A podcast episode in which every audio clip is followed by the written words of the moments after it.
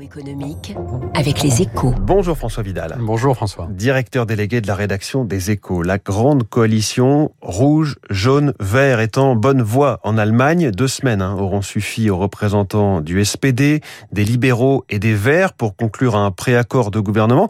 Une très bonne nouvelle pour la France selon vous François? Alors pour Paris, c'est le scénario idéal, hein, sur le fond comme sur la forme. Côté calendrier, d'abord, le fait que les partenaires de la première coalition tripartite de l'histoire allemande visent désormais un accord définitif d'ici à fin novembre constitue un véritable soulagement. Hein. C'est l'assurance qu'un gouvernement sera opérationnel à Berlin pour le début de la présidence française le 1er janvier prochain, ce qui était loin d'être gagné.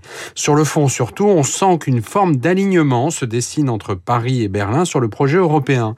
Dans la déclaration commune, hein, les trois alliés, dans leur déclaration commune, affichent ainsi leur intention de mener une politique européenne active à l'appui d'un partenariat franco-allemand fort. On ne saurait être plus clair. Un partenariat franco-allemand fort, d'accord, mais dans ce texte, François, on trouve aussi un hommage appuyé au pacte de stabilité européen qui, euh, je cite, a fait la preuve de la flexibilité hein, dans la crise du Covid, alors même que Paris juge les règles budgétaires actuelles obsolètes. Hein, Paris entend les assouplir.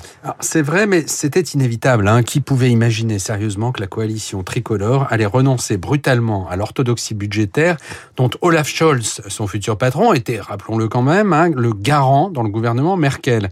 Et puis, la formule choisie est suffisamment ambiguë pour permettre toutes les interprétations à ce stade, car après tout, c'est bien de la flexibilité que demande Paris pour ne pas comptabiliser les investissements d'avenir dans le déficit public ou rendre moins strictes les obligations de réduction de dette.